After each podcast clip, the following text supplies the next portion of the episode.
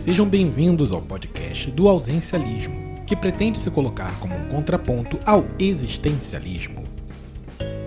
Na filosofia, o existencialismo postula que o pensamento filosófico começa com o sujeito humano, não apenas com o sujeito pensante, mas através das ações, sentimentos e experiências de um ser humano individual.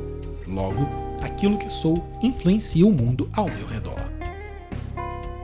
O ausencialismo é uma antítese disso tudo, postulando que a ausência ou inexistência de um conceito ou ser humano também seria capaz de influenciar o mundo e o pensamento filosófico.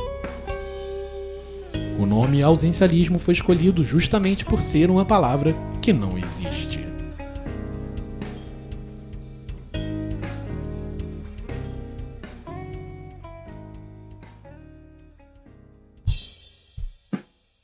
Eu sou Bart Rabelo e serei o interlocutor deste episódio. A nossa gravação está acontecendo durante a quarentena do Covid-19, por isso o som não é tão bom. Se você ouviu os outros episódios, já ouviu isso aqui algumas vezes, então fique em casa.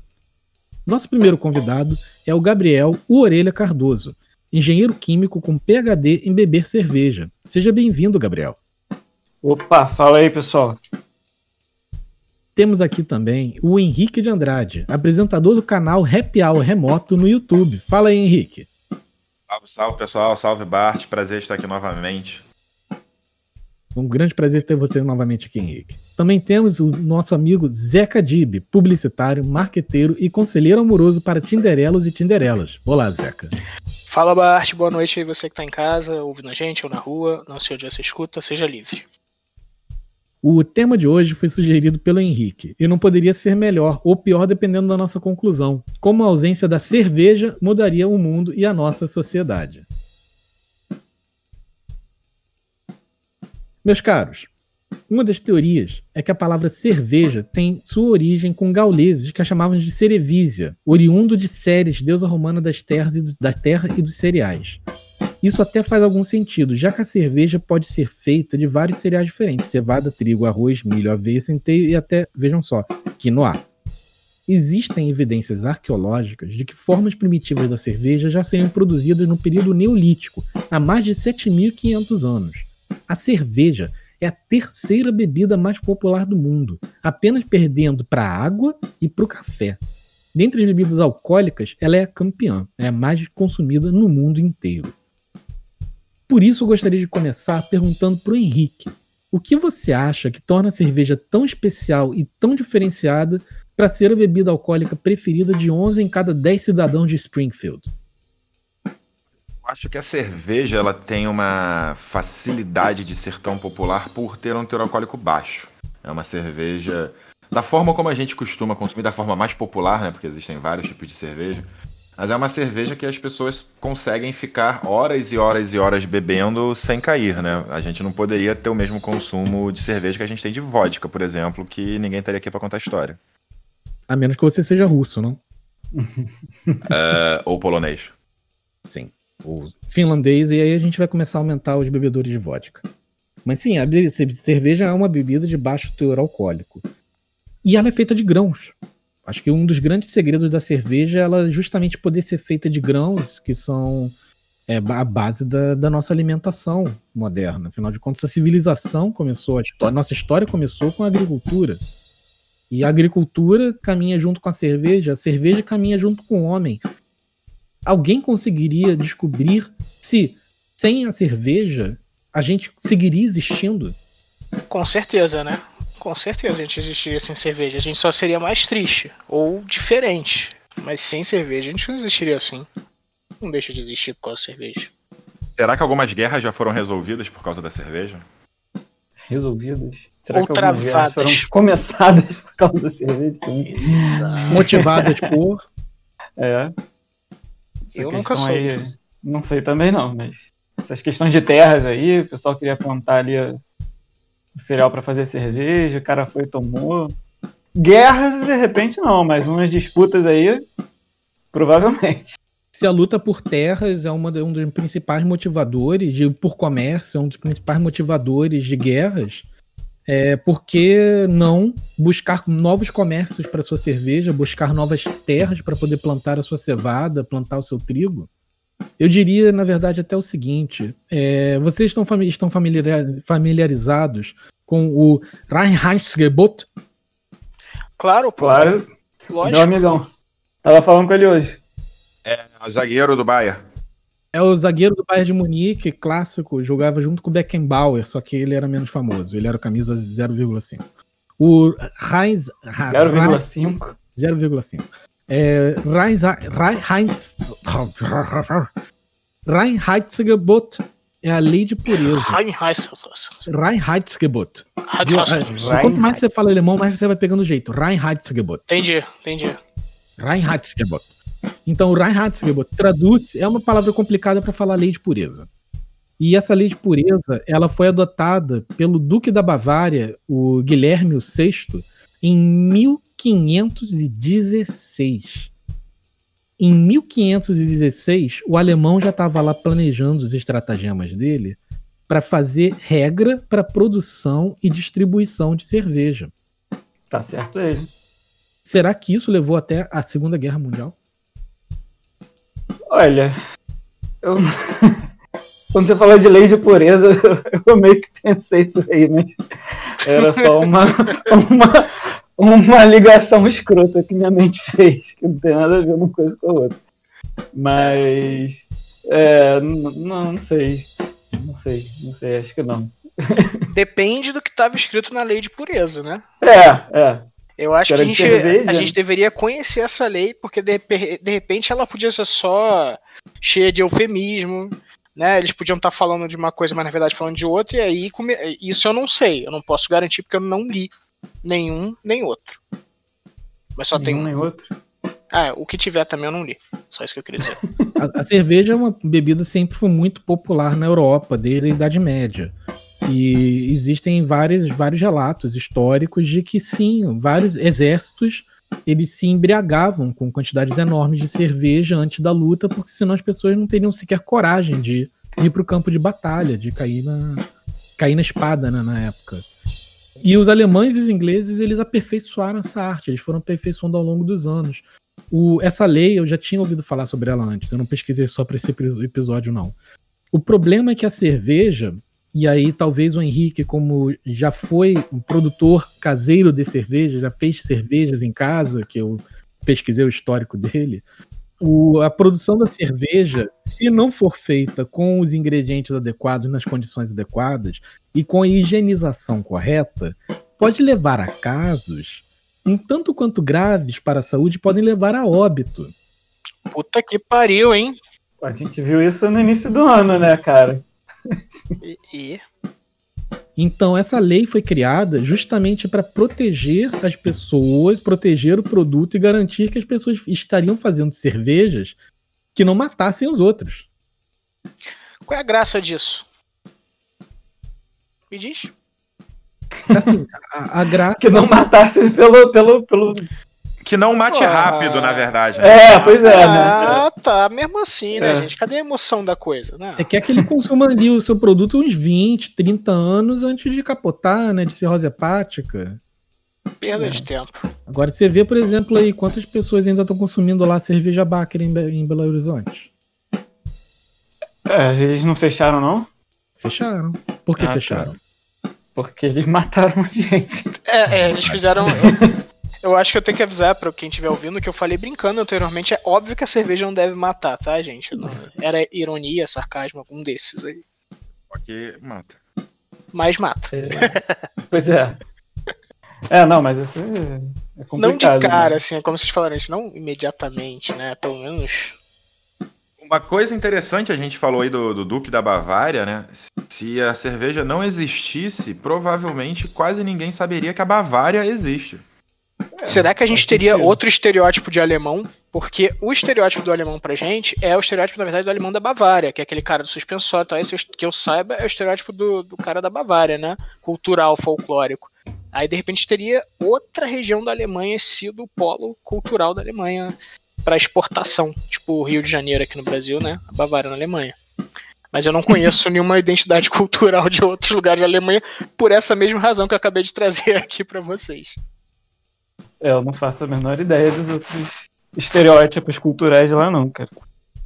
O prussiano médio, pra mim, é uma figura incógnita. Eu não faço ideia de como ele seja. É, imagina aqueles caras com uniforme preto e branco e um bigode gigantesco. Ah, eu. Tipo, os caras do Botafogo na década de 50, assim? Time Botafogo.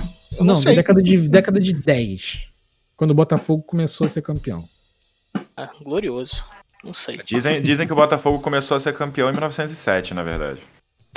É, Tem essa briga aí. é, na real, é. O hino correto é esse, né? Mas eu, eu cansei de falar assim, o Botafoguense chato que fala essas coisas. Então tem, tem que ser honesto. Mas é Mas real.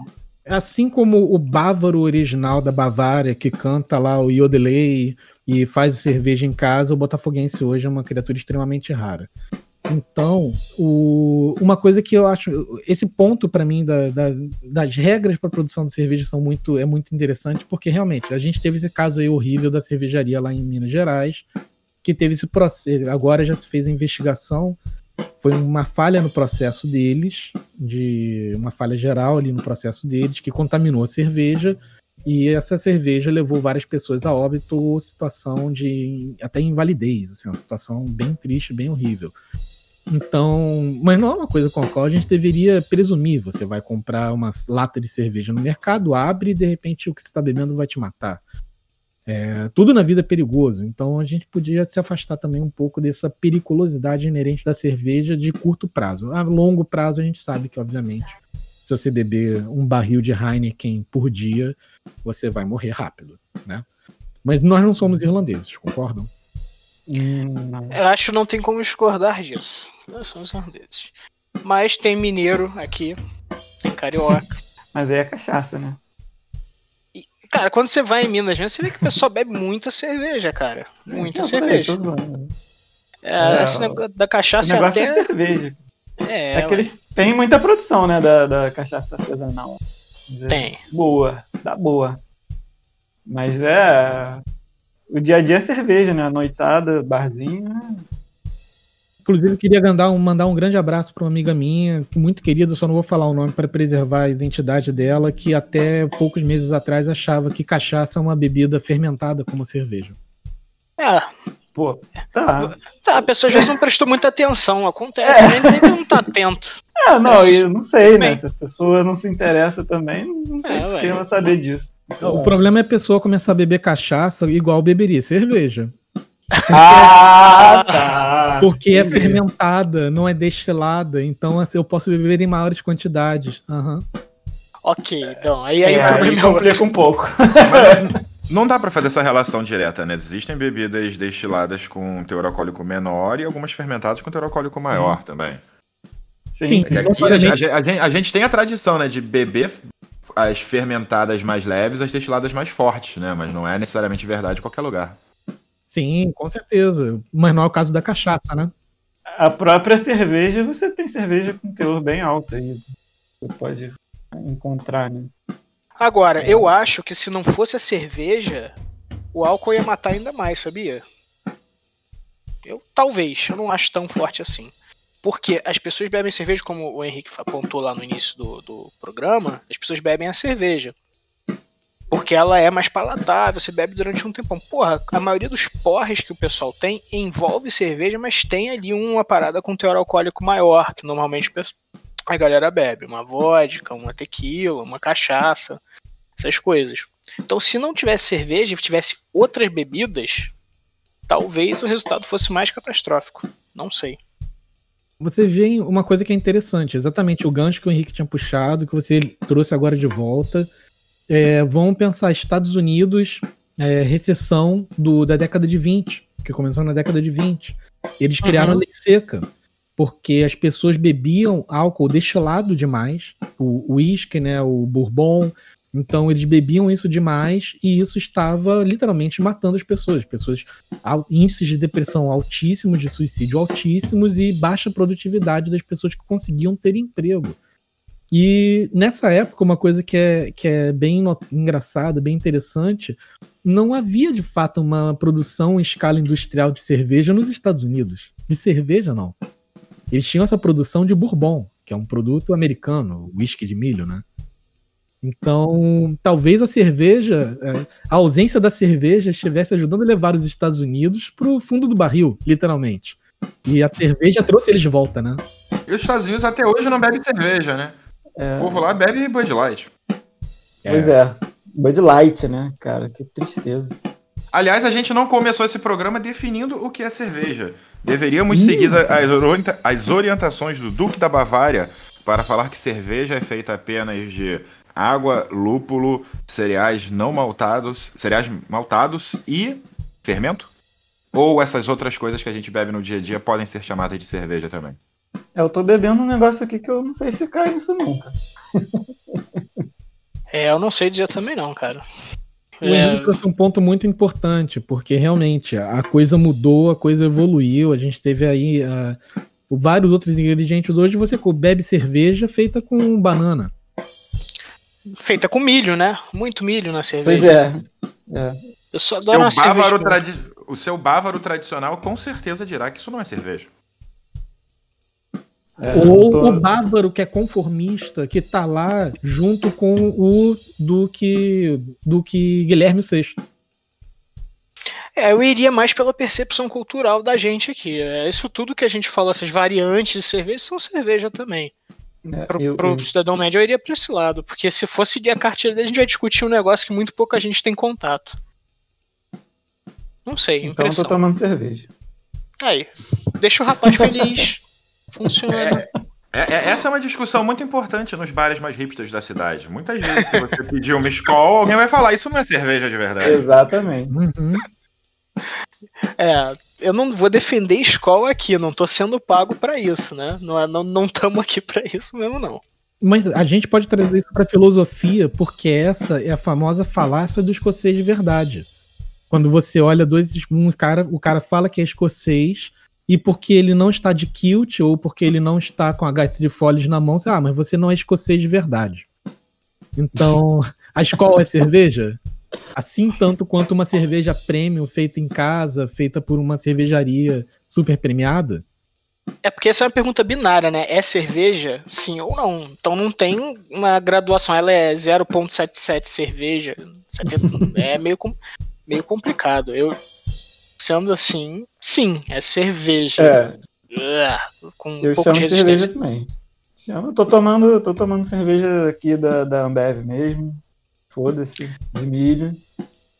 É, essa é a cerveja. Não fala a marca se eles não derem dinheiro pra você. Eu falei também, Eles né? estão me Tá pagando. errado. Ah, porra. Por isso que eu falei. Passo contato. Não, vocês têm que aprender, vocês têm que aprender que eu, eu fiz o jabá da marca que me patrocinou, mas só usando o nome dela para falar de outro assunto. Vamos voltar a falar sobre a cerveja produzida na região da Bavária? Qual região mesmo que você falou? Bavária. Bavária? O que foi que ele disse? Bavária? É, A, regi- a- a região dos amigos. cara, é, essa é uma boa tática mesmo. Mas ó, entrou um patrocínio novo agora que acabou de cair na minha conta. E ali do lado a gente poderia falar também da tradição cervejeira da República Tcheca na gloriosa região da Boêmia. Boêmia. Boêmia. Boêmia.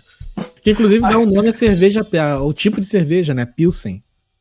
Exatamente. é. A cidade de Pilsen fica na Boêmia. Olha só. Me chegou a dúvida, existe uma Heineken? O Bart tinha uma hoje mais cedo. Ainda tem, é. Um barril, né? Assim, alguma cidade na Alemanha deve ter esse nome, não é possível. É um nome muito. Na, na Holanda. Deixa eu ver. Na Holanda? Ou Na na, Holanda? Holanda.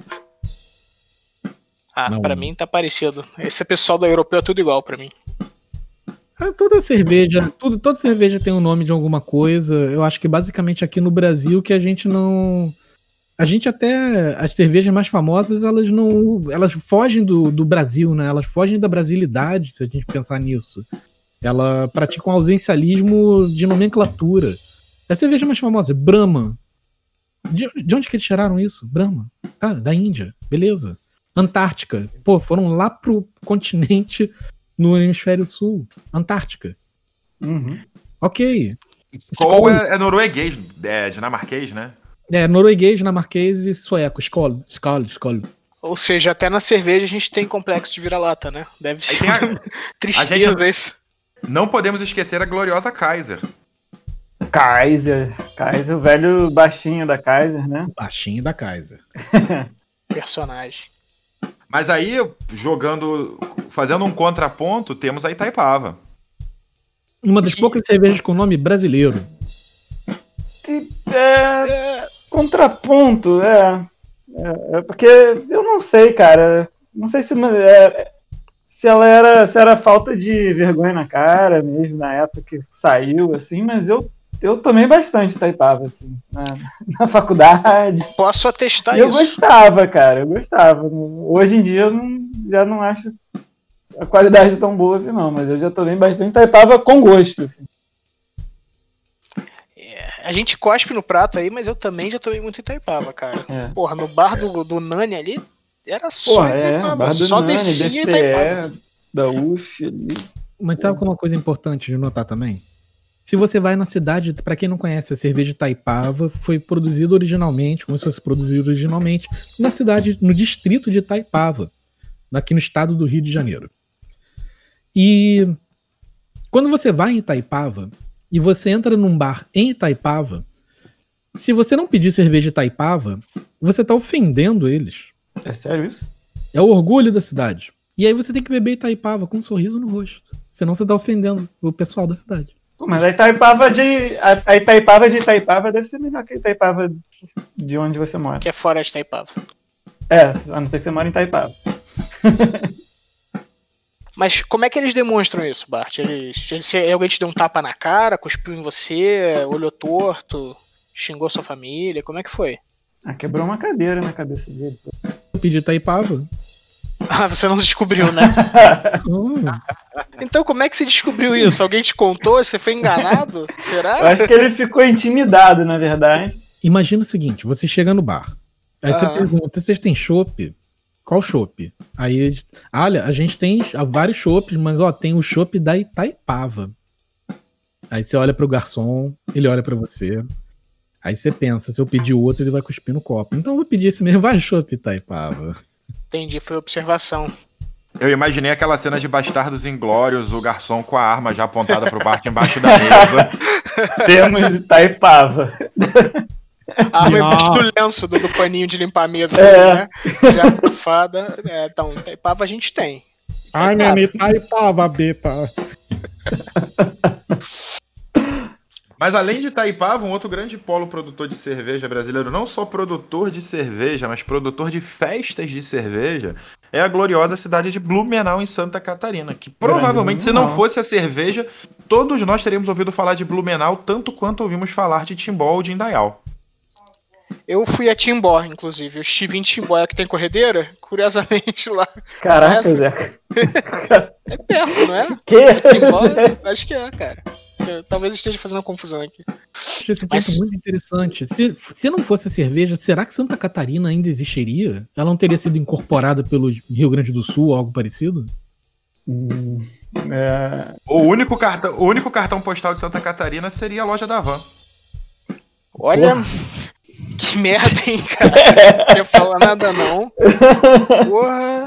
Caralho. Imagina pessoas voando até o aeroporto de navegante, não para ir ao Oktoberfest, mas para tirar uma foto com a Estátua da Liberdade. Caraca. Tristeza. Pensei que você ia falar que era puxar foto com o velho da van. Era pior ainda. Não, não é ruim, mas não é tanto. Eu tinha pensado. Zé Carioca. Zé Carioca. É... Aquele palhaço vestido de Zé Carioca. É... Ai, ai. Cara, isso aí é uma coisa que eu nunca fiz, cara. Nunca fui pra, pra Oktoberfest lá de Blumenau. Também nunca fiz. Nunca fui. Ficou faltando aí. Agora uma dúvida também que eu tenho, que eu queria compartilhar com os meus queridos e estimados colegas. Se não tivesse cerveja, o que que as pessoas beberiam num churrasco? Eu vou responder sério. É, ué, a pergunta séria dessa merece uma resposta séria. Sim, respeitando muito quem for vegano ou vegetariano pra, que combina com a carne vermelha definitivamente, é um bom vinho.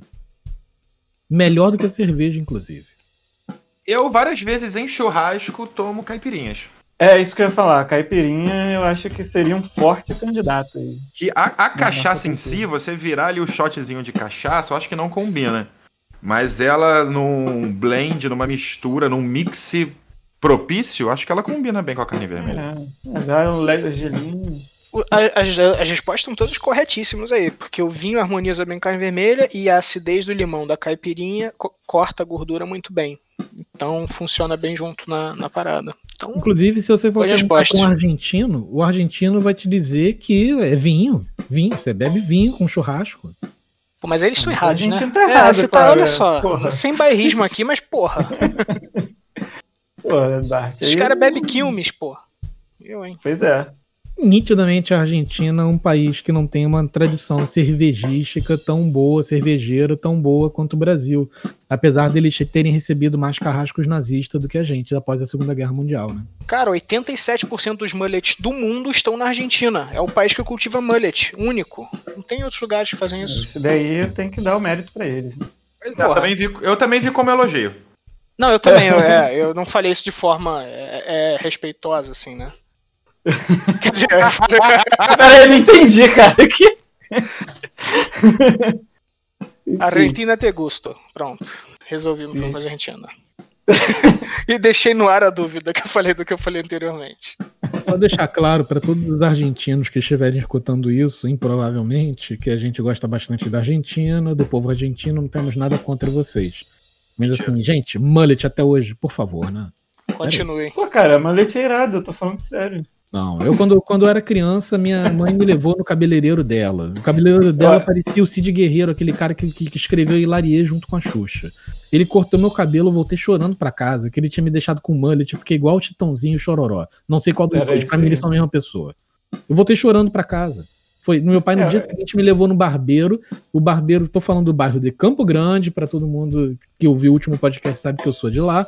Me levou no bairro de Campo Grande, no cabeleireiro que ele ia, supostamente, que funcionava nos fundos de uma mecânica, de uma oficina mecânica, Porra, e um é cara chamado Russo, que parecia o Gimli do Senhor dos Anéis, cortou meu cabelo e basicamente passou a máquina. Aí eu fiquei feliz. Não, peraí, ele parecia o Gimli. Ele parecia o Gimli, mas de cabelo curto. Ele era um barbeiro. Até hoje eu não sei direito se ele era um me- só mecânico ou se ele também era barbeiro, porque eu acho que eram as duas coisas que funcionavam ali. Mas eu entende? entendi a dúvida da orelha. É pela altura pra cortar o cabelo? Aí você tava numa escada? Não, tá é mais pela quantidade de pelos faciais Ah, mesmo, né? tá. O anão Sim. barbudo, cabeludo. e é o cara que corta o cabelo. Ele, ele tinha o cabelo curto, mas ele parecia Ah, tá. realmente o Gimli do Senhor dos Anéis. Ele tinha a barba lá. Entendi. e- Ele, era, ele parecia o Gimli mesmo, parecia um anão do Senhor dos Anéis. Falando em barbeiro, eles hoje gostam de servir cerveja no barbeiro, né? É Tem verdade. essa- tem esse barbershop. Cara, pra mim é uma das piores ideias que existem. Que nojo, porque lá tá cheio de cabelo no ar, você vai beber o cabelo de alguém inevitavelmente. Bebe com canudo. Nós acabamos de descobrir que o mundo seria melhor se não houvesse cerveja. Talvez se não houvesse cerveja, não existiria esse monte de barbearia gourmet a cada esquina. Talvez só não precisasse existir cerveja gourmet. Quero ver uma barbearia dessa aí vendendo Itaipava. Ninguém ia entrar pra cortar o cabelo. É, depende. Ninguém, é- ninguém é. Né? As pessoas de repente iam entrar, mas não iam querer cortar o cabelo. Ah, lá, em Petró- lá em Petrópolis iam. Ah, sim. Aí eu acho sim. que seria um ótimo negócio, porque você conseguiria pagar tanto o corte de cabelo quanto a cerveja que você consome, sairia de lá bêbado e não perceberia que o barbeiro fez merda no seu cabelo. Lá na Cidade de Deus, eu lembro de um salão que você pagava dois reais pelo corte de cabelo e ainda ganhava um prato de sopa. Porra, Porra, conseguiram ser pior do que a cerveja, cara. pô, cara, maneiraço isso, cara. Sopa alimenta. Caraca, sopa de. com queratina. Não, cara, eu, acho, eu, eu, eu imaginei que a pessoa leva a sopa pra casa. Ela não come a sopa enquanto tá cortando o cabelo. Ah, eu imaginei isso aí, porque é o que me chocou mais, aí meu cérebro gosta de me chocar. E foi o que veio na cabeça. É, eu acho que você leva a sopa pra casa. Ou toma de canudinho, como eu falei, igual a cerveja. Você pode tomar de canudinho. Bom, menos mal. Pô, Talvez. é. Essa cerveja nós tomássemos mais sopa, né? Porque a gente gosta de estar ingerindo líquido. Sim, e assim como a sopa, a sopa é um caldo com um alimento, a cerveja é pão líquido. É o que dizem. Inclusive, na gloriosa região da Bavária, existe uma lei até hoje dizendo que todo trabalhador tem direito a consumir um litro de cerveja durante o expediente. E quando é que eu. Como é que faz pra migrar pra lá mesmo? Tem que falar alemão, né? Ah, eu tenho um ano e meio de alemão. Mas eu, eu fiz isso já deve ter uns 7, 8 anos. Eu já não lembro nem. Nada. Eu Mas- gosto de Rammstein. Então, É, Parou aí. pois é, por aí. Eu assisti, eu assisti Dark. É, eu tô Também, assistindo. ó. Vi Dark também. Pô, é, é maneiro que às vezes eles falam umas frases muito primárias, assim, aí eu consigo entender. É tipo, ah, Naturalista. é, ela foi ali, sabe? cara? Tipo, essas. Pedro, Ivo viu a uva, assim, aí eu consigo entender essas coisas idiotas, assim. Então, isso. eu vou te dar uma palavra em alemão, você vai me dizer se sabe o significado dela, pode ser? Eu provavelmente não vou saber, se não for nada muito ridículo. É o nome de uma cerveja, de um tipo de cerveja que é uma palavra em alemão. Bock. Bo... Bock. Não, O não, que, o não que, que É, é escuro pergunta do dia. Não sabem o que é Bock.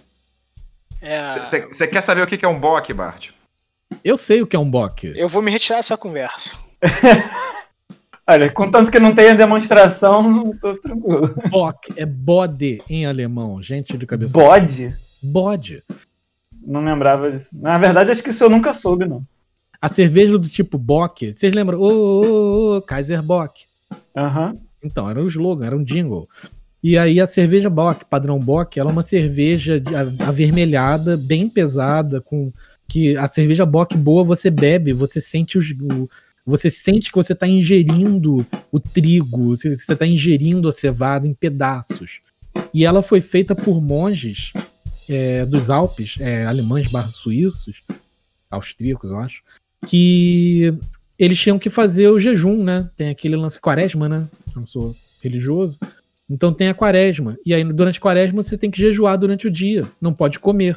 Só que os, os monges tinham que fazer trabalho pesado. Tinham que ficar lá labutando, fazendo trabalho pesado. Todo, sei lá, coisas que monges façam, não sei. Limpar o chão, cozinhar, é, plantar coisas Copiar a Bíblia, era só isso. Copiar, copiar a Bíblia. E aí o monge falou, você precisa de energia para isso. E eles fizeram essa cerveja ultra calórica, que era basicamente um pão líquido, para conseguirem beber durante o dia e se sentirem satisfeitos. Botaram o nome de bode porque tinha muito bode lá. O que só prova que Ah. o bebedor de cerveja é um motejador, é um gozador por natureza, seja ele um monge ou não. Acho que é uma coisa interessante essa relação da religião com a cerveja, né? Que acho que as origens estão tão bem conectadas, né? Não, não, na verdade é a origem da cerveja, não do- da religião. Mas se não houvesse a cerveja, ninguém visitaria mosteiro. Pois é. É verdade. Exatamente. Talvez os Nem- monges. Nem, nem Blumenau e nem o mosteiro. Pois é, isso aí. Blumenau é um grande mosteiro? Eu acho que não. Eu diria que durante o Oktoberfest, não. Não, não. É, não sei. A menos que, que seja não, um acho. mosteiro de Eros. Ah, Blumenau, Hum. o pessoal lá é mais tranquilo que aqui, né? A vez que eu fui lá, até era mais pacato, né? Tipo assim, o carioca não tá acostumado com isso não, mas da duas da tarde o restaurante fechou, acabou o almoço, você não come mais. Esse tipo de coisa, assim, a gente acha normal aqui, mas lá não. O pessoal é mais regradinho, aparentemente. Você não poder almoçar às três horas da tarde. Pois é, pra gente isso é doideira, né? Assim, o carioca tá acostumado aí com o horário, o horário aí de praia dele aí, né? Que, embora a gente não goste tanto de praia assim, a gente acostuma com esse horário. Eu ia falar essa questão do, do horário. Inclusive, alguns bares só abrem tarde. Você às vezes não consegue tomar a sua cerveja às 3 horas da tarde. E pensando no horário de tomar a cerveja dos bares, eu pensei aqui na nossa cultura brasileira, o famoso pé sujo, o bunda de fora, é um grande elemento cultural nosso. Será que sem a cerveja, só com outras bebidas, nós teríamos esse estabelecimento tão caricato da cultura nacional? Aí Eu entra naquilo que a gente falou antes, né? o, público é durar menos, porque esses estabelecimentos geralmente é cachaceiro e cervejeiro e um pouco de É. cada. álcool, Pois é, né? porque tem muito, tem muito pin- pinguço, né? No, no sentido mais literal da palavra. O maluco vai lá pra tomar pinga mesmo. Mas eu não sei se eles é, iam ficar tanto tempo lá dentro, né? Não sei, não sei como é que fica isso. Olha, ficar bastante tempo ficariam, boa parte desacordados. É. Pois é, você- a dança é tipo aquela dancinha que essa galera costuma fazer com o karaokê rolando, sabe? Ia ficar mais Ele prejudicado, é, sabe? um, Não, é. karaokê? Que roda? é lá. um jukeboxzinho. Jukebox, obrigado. Tava. É, não sei, eu acho que esse, esse bunda. Gostei. Como é que é que o Henrique que você falou? Bunda, Bunda de, fora. Bunda de Bom de fora, né? fora, bom de fora. Muito tempo que eu não via isso, hein? E É, mas é uma coisa que é importante. O Henrique, tá- olha só como é que. É, é assim, gente, é claro que a gente tá aqui brincando, tá aqui conversando de, de- de brincadeira, de zoeira. Mas olha só, é parte da construção sociológica do país a reunião em bares. Reunião em bar. mesmo. Esse bar pé sujo, o, o bum de fora, o pé sujo, barzinho da esquina. É pra tomar lá a sua cachaçinha, a famosa cachaçinha, mas é pra você tomar lá também a tua cervejinha. Sem a cerveja, o brasileiro cairia no alcoolismo hard, no alcoolismo forte do irlandês, de matar o fígado em menos de um ano. Mas tem uma coisa também curiosa. Aqui a gente bebe, não é só o bar, né? A gente bebe no ar livre, né? É, isso não é tão comum em qualquer lugar. Eu não sei em outros países da América Latina, assim, eu não sei como que é. Algum de vocês talvez saiba. Vocês sabem? Não Depende muito do também. lugar. É? Depende do lugar. Eu já visitei, eu já visitei algumas vezes a trabalho, né? Quito, no Equador, cidade maravilhosa, é nos Andes, 2.700 metros de altura. Então lá é frio, lá na, na- as pessoas não ficam na rua, as pessoas não Uhum. ficam ao, ao ar, ao ar livre. Então você toma cerveja dentro do bar. Inclusive foi uma coisa bem interessante. A primeira vez que eu fui lá, me levaram para um bar de sinuca lá na, perto da, da cidade universitária, que era o pessoal mais jovem, né? Eu era jovem. Aí o pessoal falou, legal, vou levar você, vamos levar você para esse bar de sinuca, tem karaokê. Aí foram as duas grandes decepções que eu tive, que eu fiquei muito chocado ver que eles primeiro adoravam cantar Roberto Carlos no karaokê. Que isso, cara? que foi, é uma coisa que até hoje eu não consigo processar. E a segunda coisa, na verdade, a terceira coisa que eu fiquei chocado foi que lá eu era um rei da sinuca, porque a caçapa deles é basicamente o dobro do tamanho da caçapa de uma sinuquinha de bar carioca. Então, para o brasileiro chegar lá e jogar sinuca era a coisa mais fácil. Easy mode, né? Easy mode. Easy mode Piece of cake. E a terceira coisa, na verdade a segunda, mas assim, entrou agora em terceiro lugar, coisa que eu fiquei chocado foi quando eu virei pra eles e falei: "Não, não, cerveja, tal". Aí eles: "Ah, a gente trouxe vocês para você para cá com um motivo, por um motivo. Qual?" Eles mostraram lá uma geladeira de cerveja que eles queriam que eu provasse. Era uma geladeira de Brahma. Nossa, que exótico. Mas para vocês verem como a cerveja faz as amizades. A primeira coisa que eu falei pra eles é: "Não, eu tô no país de vocês, eu quero provar a cerveja de vocês. A minha eu já conheço". Nossa, a partir daí foi só só felicidade. Os caras cai- Ah, ficaram que bom. quase choraram de felicidade. Aí me apresentaram lá pra cerveja equatoriana Pilsener. Tão ruim quanto a Brahma. Ah, tá. Mas Justo. era diferente. Mas era- é isso aí, é- mas a experiência que vale, né? Mas era diferente. Eu tava em, em Roma, faça como os romanos, e em Quito, faça como os equatorianos. Achei que Claramente. você ia soltar o gentílico de Quito agora pros ouvintes. Não mesmo. Eu tava pensando nisso. Cara, como é que é isso? Eu até tenho um charango aqui, mas ele quebrou já há alguns anos, eu tenho que consertar. O Mas charango esse, esse ponto que você levantou, né, que você fez a amizade com os gringos quando disse que queria provar a cerveja deles. A gente teve um episódio sobre futebol que a gente falou, né, dessa coisa de como é que ele aproxima os povos. Eu acho que a cerveja também tem isso. Sempre que eu vou em um lugar, eu, eu quero provar essa cerveja. Eu pergunto para as pessoas qual é a melhor cerveja daqui. E aí, normalmente, a pessoa já se empolga e fala: ah, essa é melhor, essa é pior, essa é mais forte, essa é mais fraca. A cerveja, a cultura cervejeira também é um aproximador de povos hoje em dia. Não só de povos, né? Eu acho que a cerveja aproxima pessoas, né? no geral. Aquela velha frase, não faz amigo tomando leite, né? Nem inimigo também. A gente não fala outro resto da, da moeda, né? A outra parte, né? Ah, as pessoas falam, ah, não faz amigo, porra.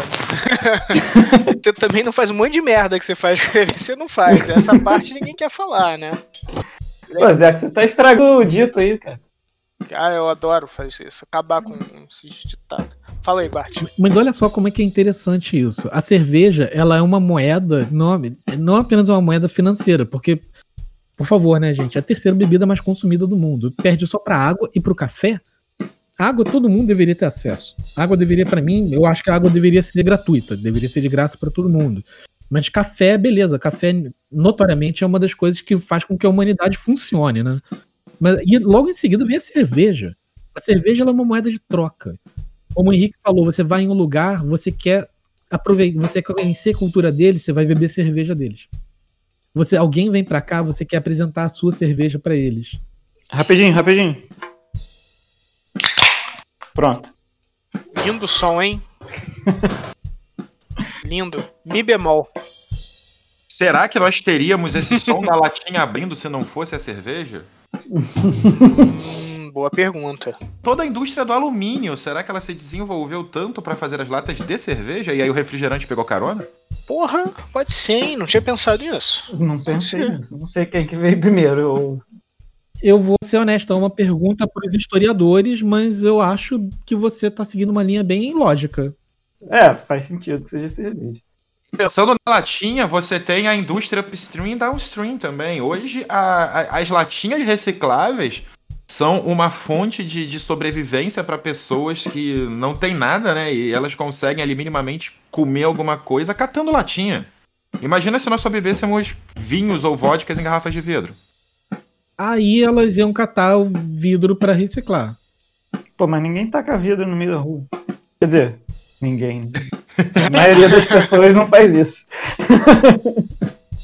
É, é que realmente tem, tem, tem essa indústria, essa subindústria, subatividade que. Ah, é não dá pra triste, chamar né? isso de atividade. A gente tá falando das pessoas que estão. Não, é Porra, isso não dá pra chamar isso de atividade. crítica ali, né? É, isso é, sobrevivência ali, né? É, Floresta. sobrevivência, né? Eu falei subsistência, mas é sobrevivência. mesmo. Sobrevivência. A pessoa tá comendo o que tem. né? Não, não se deve achar nem de atividade isso. Mas ela, ela estaria catando papelão, como é o caso, é o nível da coisa. né? Que ela era que anda do Uhum. burro sem rabo e tal, né? Mas é, o, o- eu acho que é interessante que o Henrique, a reflexão que ele trouxe é exatamente o início e o fim da cadeia. A cerveja, ela tá, ela tá, ela tá dentro da sociedade em todos os níveis. Assim, ok, não é o ideal, não é legal a gente até lembrar ou perceber que a gente vive num mundo onde tem pessoas que precisam catar lixo para lixo, lixo do lixo para poder sobreviver. É, isso não é legal, mas infelizmente é parte de como o mundo funciona hoje. Então a cerveja tá lá desde o início, tanto no, no laboratório com a pessoa que é super bem paga para ser sommelier de cerveja, para desenvolver a fórmula, e os caras ali, eu vou falar do marqueteiro, o marqueteiro que faz a propaganda, classe. televisão, e, obviamente, o dono da empresa, o acionista da empresa que ganha uma fábula, ganha uma fortuna todo ano, até o ponto mais baixo na cadeia de sobrevivência humana, que é o cara lá no lixão catando latinha de alumínio, catando argolinha de alumínio de lata. Então, a cerveja está na sociedade inteira como um todo, mesmo que você não consuma cerveja. Ah, Até porque a gente tem várias cadeias interligadas, né? De, de produção. A gente não tem. um- a fábrica de cerveja não domina todo o processo normalmente, né? Tem alguém que planta Não. uma parte e tal. né? Eu presumo que seja assim, tá, gente? Eu não sou cervejeiro da, da indústria. Fora as artesanais, que tem um controle um pouco, talvez. Talvez. De algumas coisas um pouco maior. Mas o que você pode dizer, Zeca, é tirar uma dúvida minha. Talvez. Vamos lá. Não, você vai conseguir gerar com certeza. Certeza, o- então. os intervalos da- de comerciais na televisão, eles tomariam um, um golpe muito duro, né, com a ausência da cerveja, com o fim da cerveja. E você acha que os nossos publicitários seriam capazes de usar toda essa criatividade que é normalmente até chauvinista, misógina, para vender tipo um vinho da Serra Gaúcha ao invés de cerveja? Olha, tem uma teoria em publicidade e na vida que você pode botar putaria em tudo, né? É fácil até. E Oh, sexo yeah. vende. Então, assim, Yeah, baby. cara, Regra 34 da internet. obrigado. Eu- alguém tinha que citar, É. obrigado, Henrique. A regra 34. e ela é no mundo da publicidade ela é muito antiga. Quem viu Mad Men sabe. É aquele seriado que eu não vi, inclusive, todo, mas uh, tá na lista. E assim, cara, é, é bem. é- putaria tá em todo lugar. Vai ser, é fácil fazer isso. Vocês, pra dar um exemplo. Porra, programa infantil da década de 90 e final de 80, que é a época que eu era criança. Todos eles apelavam pra roupa. para as apresentadoras, né? Decote, decote, saia curta, saia curta. Decote, saia Porra. curta. Então, até pra você colocar. Maior cavadaço. Porra, o maior do Borá, praticamente, que eles usavam É. naquela época. Na verdade, o Borá usou o maior da, da- das apresentadoras. Cara, e aí vendia programa pra crianças. As crianças lá em volta, Dona Short Dick Man, no programa da Xuxa. Então, assim, Revista Playboy fazendo capa com Paquita, esperando a menina fazer 18 anos pra botar ela na capa da revista. ah, isso é que eles alegam. Não esperaram porra nenhuma, né? Essa galera mentia mesmo. A quantidade de pornografia infantil que o pessoal trabalhava antigamente devia ser enorme. Porque não tinha uma fiscalização. Mas então, eu não sei se eu respondi a sua pergunta. Cara, se a pessoa consegue botar putaria em programa infantil, eu não duvido nada que ia ser. Uh, a, a, a, gente ia ter outra bebida de escolha para o público masculino. Isso é até Bart, a sua dúvida me trouxe uma dúvida. Qual seria a bebida associada à masculinidade no Brasil, porque não é no mundo inteiro que é a cerveja, né? No Brasil, o que, que seria a bebida assim, ah, associada à masculinidade, onde as pessoas seriam sexistas, falar isso Porra, não é bebida de mulher? Catuaba, caralho. Catuaba. Catuaba selvagem. Porra, será, será que a gente conseguiria ser uma nação da catuaba, assim? Caralho, o Brasil, Porra, país cara. da catuaba. Caralho, eu imagino. Eu, eu, eu, eu gostaria de, de visitar essa realidade, assim. Acho que esse, é, é, uma experiência esse... antropológica bem interessante. Também acho, cara. Eu, eu, eu, gostaria de passar uma semana no, no país da Catuaba, no Brasil da Catuaba. Ficaria tranquilo. Eu não sei, porque eu já virei várias garrafas de cerveja, mas a única garrafa de Catuaba que eu já virei na vida foi uma experiência não muito boa. Aliás, eu não sei se vocês sabem, mas a Catuaba está voltando entre os jovens. Sim, sim, é por isso que eu falei, porque eu, eu já vi alguns carnavais aí que a galera tá forte na catuaba aí. A Aires também, e o cigarro. Tá aí a relação, só pra gente deixar o ciclo. o, jovem não sabe muito bem das coisas, né? A gente chegou a conclusão. O jovem tá bem perdido, né? O jovem tá bem perdido. Quer dizer que o Zoomer, ele não quer consumir a cerveja, a cervejinha e a cachaçinha, ele prefere ir pra catuaba, fica doido, faz sexo sem camisinha faz todo sentido pra cultura Zoomer. Todo sentido, porque os caras. Se põe no lugar dos caras, geração Z, que a gente tá falando aqui uhum. abaixo. Porra, a, a, nossa geração Y, Millennial, acho que todo mundo aqui é Millennial, né? Que tá falando aqui. Nossa geração, Millennial. Porra, a gente já tá desesperançoso. A gente já tá achando que puta, o mundo deu errado. Eles têm certeza. A gente ainda pegou um pouco da esperança inocente ali da década de 90, Eco 92, essas coisas. Eles não, eles estão crescendo aí já, não, o mundo vai acabar assim com o crescimento global. Porra, aí vai pedir pra criançada não ser niilista. É lógico que vão tomar catuaba e transar sem camisinha, pô. Mas é, eu acho que foi muito pesado que próximo sobre cerveja. A gente pode voltar pra cerveja depois da minha. Mas carona na sua fala, eu lembrei de um, de um sketch do Seinfeld que ele diz alguma coisa do tipo: só 5% das pessoas são sexualmente atraentes no mundo. As outras todas, para se reproduzir, usam a cerveja. É, aí. Será que sem a cerveja o mundo seria menos povoado? Cara, é bem possível isso, hein? Possível que eu, eu não tivesse vivo. aqui, né? Questiono minha existência pela falta da cerveja, né? É. Pô, meus pais se conheceram no bar, cara. Eu, eu não, eu, eu falei aqui do, do, jovem de hoje, porque ele tá indo pra Catuaba, a gente até entende. É isso que eu tava falando. Mas eu já parei de falar do jovem de hoje, porque a situação dele está triste mesmo. E a nossa. Então, é, a gente tava falando se as pessoas se reproduziriam.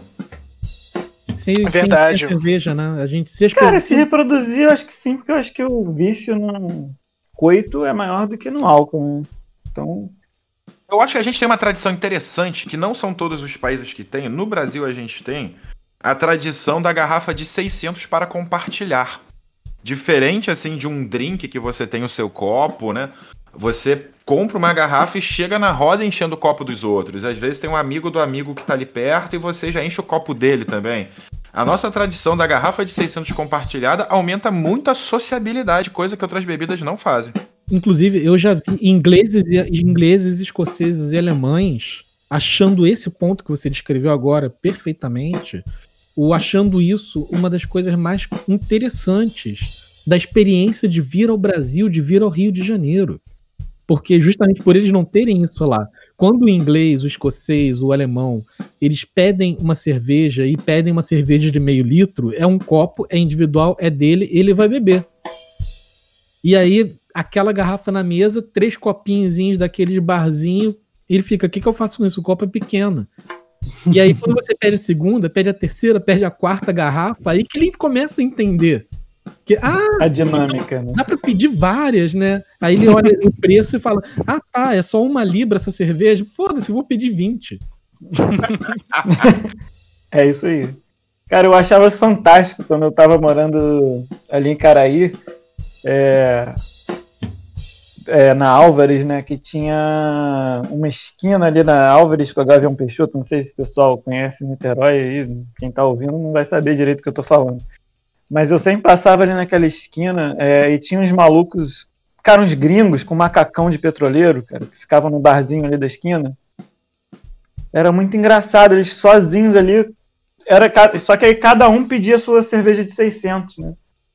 É, isso eu achava engraçado. Cara, porque. Mas isso é curioso, né? Acho que eles não tinham entendido ainda essa, essa lógica aí que eles estavam falando. Eles pensaram de uma forma mais americana. Pô, porção aqui é enorme, né? Realmente a porção é enorme. é, é, o pint, half, é, o pint é 500? Quanto que é? 500. 500. É, só assim. É, não é diferente, não. Né? Tem, tem esse costume lá pra, pra eles também, né? Mas acho que a diferença é a temperatura também. Não, não sei o quanto a gente tem essa cultura de compartilhar, porque aqui tá fazendo 42 graus, né? Se você for tomar o meio litro, no final ela tá fervendo. Isso é verdade. Sim. Sim, o ideal é, inclusive, todo mundo que tem essa prática de bar, a, o ausencialismo na mesa de bar, você já acorda antes com o garçom. Que é garçom, se não tiver cerveja aqui na minha mesa, você já vai trazendo, vai trazendo, vai trazendo. É, tem lugar que também abusa um pouco disso, né? Você não pede e ele traz mesmo, mesmo sem você querer. Você pede Porque... para não trazer e vem, também acontece. Também acontece. Sim, e é por isso que você sempre tem que ter um amigo na mesa que consiga fazer as contas até bêbado. É, esse é o Zeca normalmente. Geralmente sou eu. É, apesar de eu ser um engenheiro. Se as contas estão certas, durante anos ninguém sabe, ninguém vai descobrir, porque tava todo mundo bêbado. Azar deles. Não, eu já peguei conta errada de bar. Já peguei várias vezes. Clássico. É porque. Aliás, Oi, é, o, nosso, o nosso consumo alto de cerveja, tipo, você senta num bar e você tem uma mesa com um monte de gente, você toma 150 chopes ou 40 garrafas de cerveja, isso abre uma margem ali pro, pro restaurante malicioso colocar duas a mais, três a mais. Se você tomou duas garrafas de vinho, ele não consegue botar uma terceira garrafa. Mas se você tomou 40 chopes, ele bota 43 e passa. Essa é verdade. Verdade. É uma coisa que me me vem aqui na nossa cultura, eu acho que é bem carioca isso, né? É aquela o garçom é, que distrata o cliente, né? Assim, é, é tipo que o pessoal gosta. É, isso é uma coisa bem característica, assim, né? Tipo, o cara veio, você vai lá, você fica tendo que implorar para o cara te atender. Se ele quiser, ele atende. Se não quiser, eu acho que tem até um uma sketch do Porta dos Fundos muito engraçada que mostra isso aí que é o garçom te, ele tem que estar no clima para te atender, né? Se ele é, achar que vale tem que conquistar pena, o garçom. É, é, esse vídeo é muito bom, inclusive. Mas sim, cara, eu acho que o atendimento carioca é muito ruim em geral, né? Assim, atende, assim, com a cerveja é só uma extensão, mas pô, em Minas tu não é tratado assim. Isso é uma palavra, fala chamar o atendente de garçom uma coisa que surgiu no Brasil, aqui no Rio de Janeiro que o Rio de Janeiro, como antiga capital da República, sempre foi a, o centro cultural do país, a, a, a, toda a atenção, os olhos do país sempre estiveram no Rio de Janeiro. E vocês sabem o que significa garçom em francês? Rapaz, garoto. Garoto. Garoto. Menino. Moleque. Moleque. Então, maneira que, que a, menina, como... a mulher virou o rapazete, sei lá. Rapariga. Garçonete. Sim, garçonete, mas não, não, rapariga não existe garçonete. Vem do português de Portugal, rapariga. Não, não porque é o garçom net, né? Tipo, é o menino et. É, mas é, é, é, o carioca que tem aquela mania que já surge lá no século XVIII, que é chique você falar as coisas em francês, é o rendezvous e assim por diante a gente fala, começou a falar o garçom. Garçom é você tá chamando o menino, o garoto. É, a gente não para pra pensar muito nessas coisas, mas se você for ver em inglês também é uma merda, né? Server? Es, não, é, não, é waiter, esperador. Waiter. Esperador ou esperador. Não. Não, é que quando você faz waiting tables, é quando você tá, tipo, esperando ou tá servindo a mesa. Tem toda. Tem uma etimologia correta atrás do waiter. E é assim como em francês. Em francês é server ou cerveze, que é o que também funciona no inglês britânico, é o server. Você está servindo a pessoa, servindo de entregar as coisas.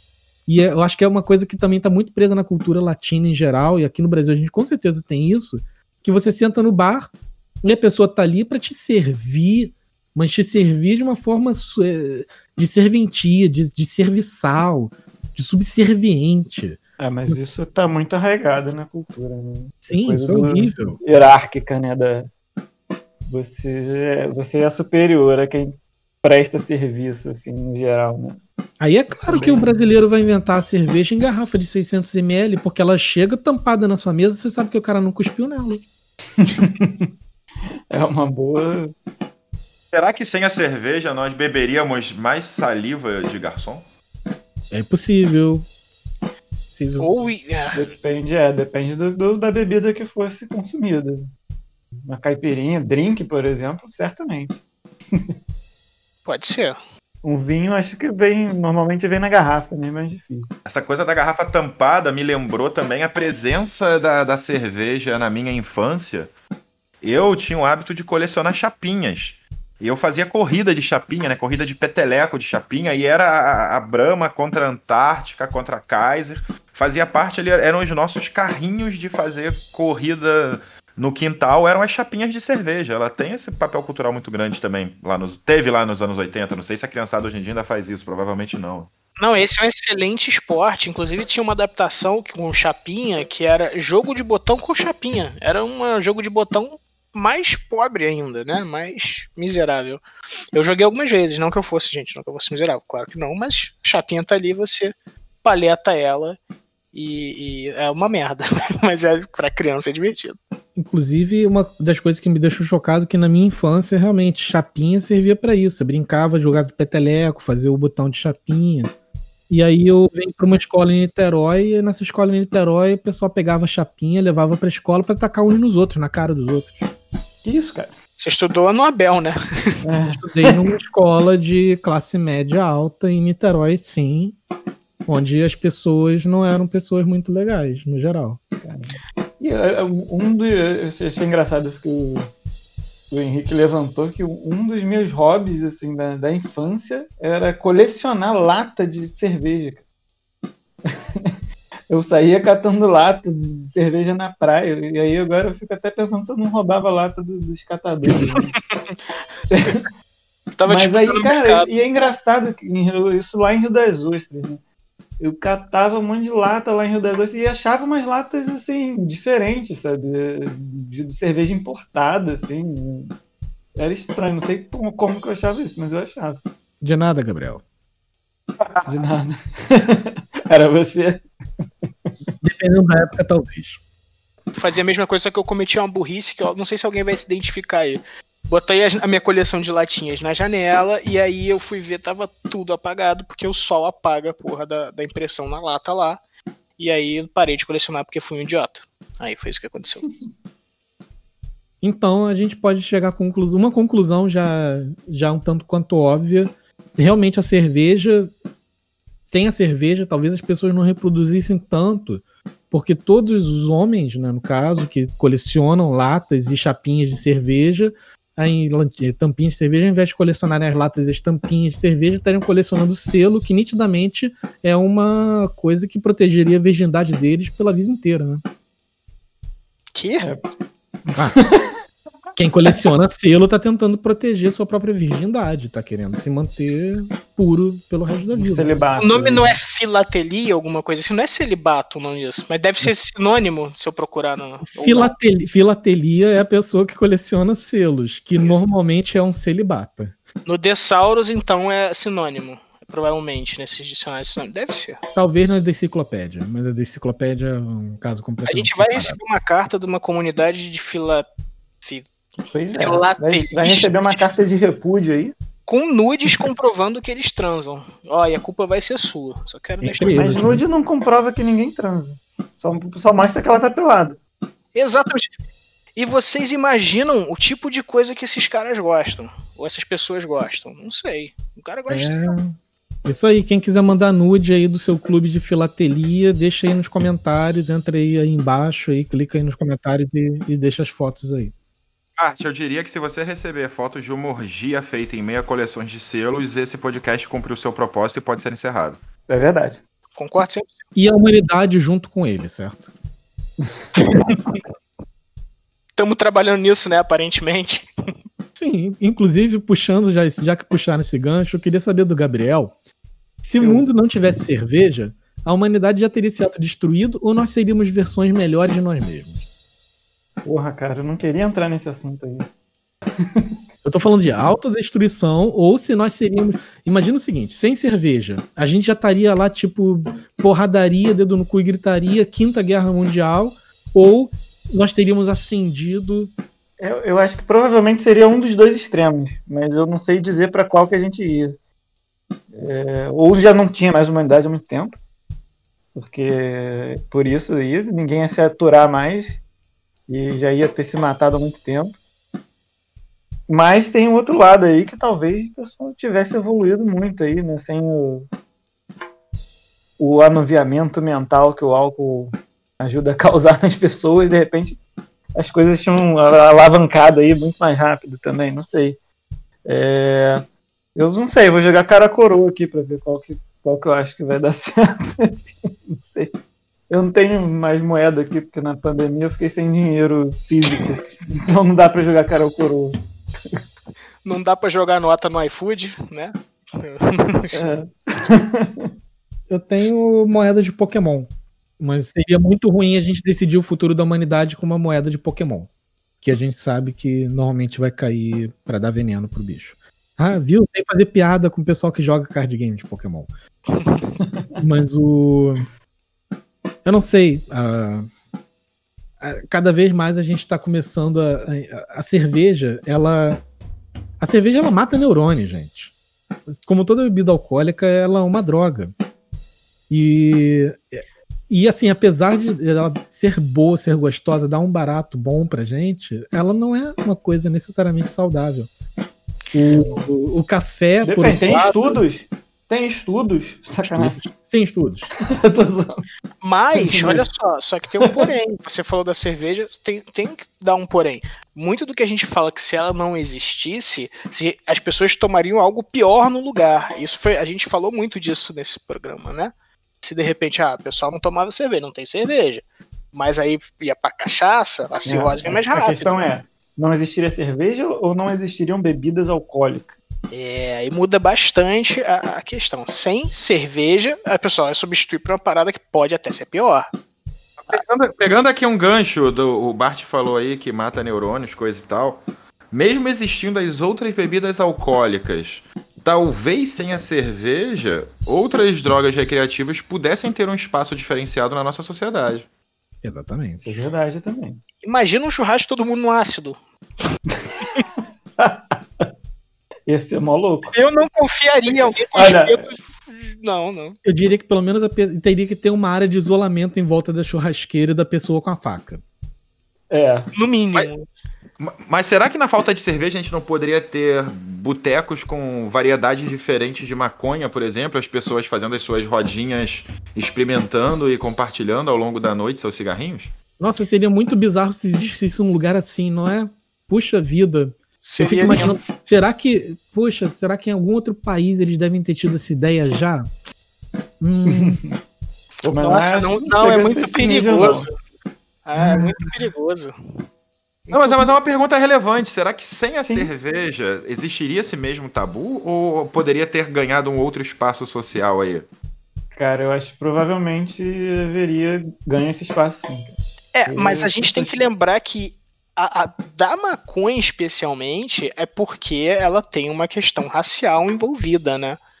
Ela é proibida, ela foi é proibida, foi proibida em muitos lugares por uma questão de, de racismo mesmo é, e de xenofobia. E Então- não, não é, na verdade, não é nem só isso. O- um dos problemas da proibição da tal cannabis, no final do século XIX, início do século XX, é, você- é, existia uma necessidade de criar um mercado global para o tabaco. E olha só que interessante, qual é um dos produtos que batia de frente diretamente com o tabaco? Qual o produto que a gente precisa criminalizar? Hum? Interessante isso. Interessante. existe toda uma questão cultural, racial ali por trás. Mas se vocês pensarem, esse movimento no final do século XIX, início do século XX, vem dos países produtores. Quais eram os maiores produtores de tabaco no mundo até então? Eram os Estados Unidos e a Inglaterra com suas colônias ou países com os quais eles mantinham relação comercial. Enquanto os países que produziam outros tipos de fumo, como esse, eram a França, era Marrocos, o norte da África, Índia. Então, eles estão tentando estrangular a produção de um produto que é concorrente direto do seu produto. A própria cerveja já sofreu com isso durante um tempo, durante um bom tempo. E ela só encontrou, de fato, uma produção em escala industrial, escala, em grande escala, a partir da década de 30, depois da recessão americana. Isso está dialogando muito com aquilo que eu falei antes sobre o, o, a lei seca nos Estados Unidos e você perceber as pessoas precisam de uma válvula de escape. É como o Henrique já falou antes, como todo mundo aqui já falou. A cerveja, no fim das contas, é a nossa válvula de escape. Isso é. Sim, sim. Conseguiram criar um mercado de uma válvula que mata mais devagar do que o uísquezinho que eles bebiam antes, né? Exato, é. que você, Você vai tá beber, com mais tempo, você gasta mais. Lógico. Também Faz sentido. ou que, e, e não apenas isso, que permite que você se mantenha produtivo. Vocês conhecem a, a, a lei do- dos pubs no Reino Unido? Já ouviram falar? Não. Os pubs, para você ser certificado como pub, quando você se certifica como pub, bar, não é bar lá, né? Pub, você tem uma série de benefícios fiscais, de incentivos, já tem acesso a leis de incentivo. Para você ser pub no Reino Unido, não tô falando da Irlanda, Irlanda é um bicho completamente diferente, eles são muito loucos. O, no Reino Unido, você só pode funcionar por 12 horas. Então, se você abrir, e você tem que abrir no máximo meio-dia. Se você abrir meio-dia, você tem que estar fechado meia-noite. E tem que estar fechado do tipo: fechou, tirou todo mundo de lá, apagou as luzes, tá só limpando o bar. Não pode ter nada lá dentro. E se a fiscalização te pega, é multa pesadíssima. Por que eles fazem isso? Porque em algum momento, durante a, segu- a segunda revolução industrial, entre a primeira e a segunda revolução industrial, na verdade, o britânico ele começou a beber demais. Até cerveja. Ele ia pro pub e ficava lá simplesmente bebendo cerveja a noite inteira. Não voltava para casa, não dormia, não produzia na fábrica. Saquei. Na não fábrica dá, né? de cerveja. Também. Também. Então, a forma como a gente consome o álcool em geral, a cerveja, a cerveja ela é uma bebida social. Ela permite que a gente, a gente com o consumo dela continua, continue funcionando na sociedade até um certo ponto. Talvez sem a cerveja as coisas realmente, como o Henrique falou lá no início, o Zeca seguiu, o Gabriel seguiu, talvez sem a cerveja a gente não seria capaz de funcionar corretamente. A gente realmente acabaria indo para outros tipos de entorpecentes que não álcool, porque honestamente, se você bebesse meia garrafa de cachaça por dia, assim, questão de poucos anos, você tava morto. Né, isso aí ia ser rápido mesmo. Se fosse nesse nível. Pausa dramática. Pausa dramática. Pausa Falando de morte, eu tava morto. A gente ficou quieto, respeitou um minuto de silêncio pelas mortes da cerveja. Pois a gente pode falar que eles beberam demais. Aí o Bart na edição cortou e diminuiu o silêncio, mas a gente promete para os ouvintes que ficamos um minuto em silêncio. Um minutinho. Sem falar nada em respeito. Um minuto de silêncio por todos os músicos irlandeses que já morreram em decorrência de doença hepática. Porra, peraí. Um pra cada um? Não, aí ia ser mais um podcast só disso. Bastante, é. talvez, eu acho. Pessoal, o pró- o próximo episódio será especial, um arquivo de mil horas de silêncio em homenagem Hum, aos pois é. músicos levados pelo álcool. E na edição seguinte, por outros entorpecentes, cada uma vai ter uma edição e vai demorar mais que a outra. Rapaz, nem fala que a vontade de fazer isso realmente postar é grande. Mas eu acho que as pessoas iam me odiar. Possível. Eu É, entendi. Eu entenderia a piada e doaria um real pro canal. Põe um white noise. Muito obrigado. E olha que eu não tô nem pedindo doação. Mas vamos lá. É, Então, uma hora a gente precisa fechar o bar. E pra gente começar a encerrar o papo. Vou jogar uma pergunta agora, é uma pergunta um pouco viajada, tá? Porque assim, no fim das contas, a gente tá tendo um papo de bar na quarentena, cada um na sua casa. Se tudo der certo, em breve a gente pode fazer isso todos juntos. Talvez não dê pra gravar o podcast dentro de um bar. Talvez a gente precise de um garçom muito bom para ajudar nessa técnica. Mas o. Pra encerrar o papo, se vocês pudessem voltar no tempo e jamais ter bebido uma cerveja em específico, qual seria essa cerveja? Porra. Porra. Local. Uma vez eu tomei uma com cereja, eu não lembro o nome, mas era horrível. Cereja? É, eu, eu acho que eu talvez já tenha tomado. Mas essa é uma, uma cervejinha mais cara, assim. Era um pouco mais cara, mas horrível. É bem ruim. Não, não, é uma cerveja, aquilo, é um espumante, sei lá, porra é aquela. Porque Pelo menos se for a que eu tô pensando. né? Eu bebi Deus. A cerveja Deus. A cerveja que é champanhada nas caves de champanhe na França. É. E, e a cerveja champanhada, todo mundo- a cerveja que a garrafa, antes da pandemia, antes da crise global, antes do Bolsonaro subir com o nosso dólar para mais de 5 reais, era 300 reais a garrafa, 350 reais a garrafa. Eu comprei essa garrafa, eu abri essa garrafa, eu bebi a cerveja, achei Se horrorosa. amargamente. Achei horrorosa. achei horrorosa. Pra mim, a, a cerveja que eu não deveria ter bebido, eu não lembro. E por isso eu não deveria ter bebido. Isso em mais de uma ocasião aí que. É, se eu for contar essas aí, é, não, não paro aqui hoje, né? É, A cerveja pra mim que eu não deveria ter bebido, eu não lembro qual é. Mas você, Gabriel, você mencionou, você falou um nome de duas sílabas. local.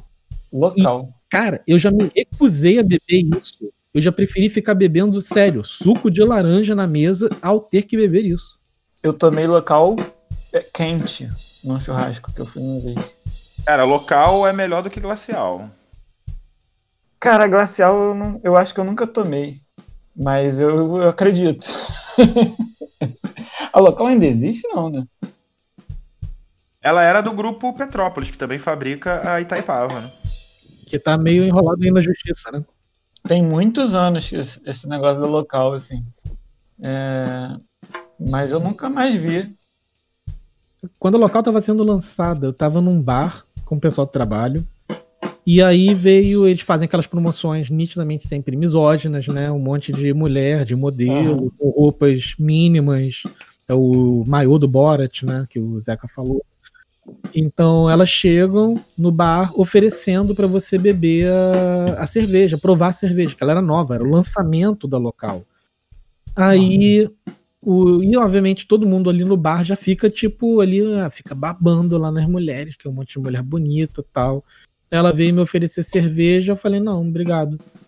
Aí ela olhou assim pra mim, você tem certeza que você não quer cerveja? Aí eu falei, olha, assim, posso ser bem honesto com você, eu tenho certeza que essa cerveja é bem ruim. E eu já tô bebendo outra aqui, eu não queria misturar as coisas, mas, poxa, obrigado, valeu mesmo.